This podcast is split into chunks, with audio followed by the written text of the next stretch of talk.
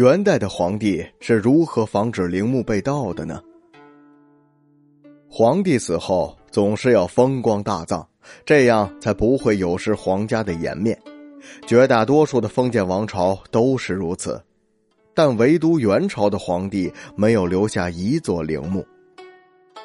明朝叶子琪《草木子》中记载着有关元朝皇帝死后的事情，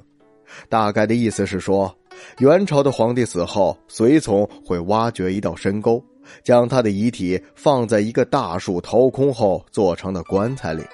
然后将棺材放入到深沟当中，用土填平，让马踩平，还要让帐篷将这周围的地区全部围起来。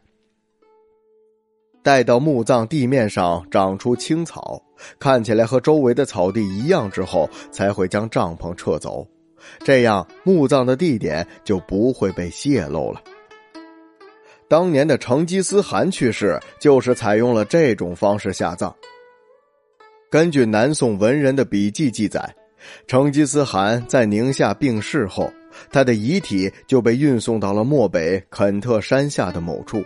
用这样独特的方式埋葬了，所以至今也无法确定成吉思汗的墓葬所在。在全部的墓葬完工之后，人们就会在墓葬地表杀死一只小骆驼，此时小骆驼的母亲就会记住这个地点。每年的那天都会去那里祭祀小骆驼，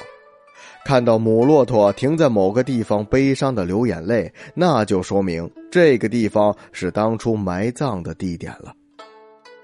元朝建立以前，蒙古人有自己独特的丧葬习俗，主要特点就是薄葬简丧，这和蒙古人是游牧民族的特性有关。在草原上生活，没有固定的居所。生活方式比较简单实用。在忽必烈建立元朝之后，他逐渐接受了汉化，也开始用棺木葬人。但相但相比来说，元朝的帝王墓葬要简单的多。元帝不会修建大型的陵墓，也不会在史书上留下相关的记载，为的就是不留下可以让盗墓贼发现的线索和痕迹。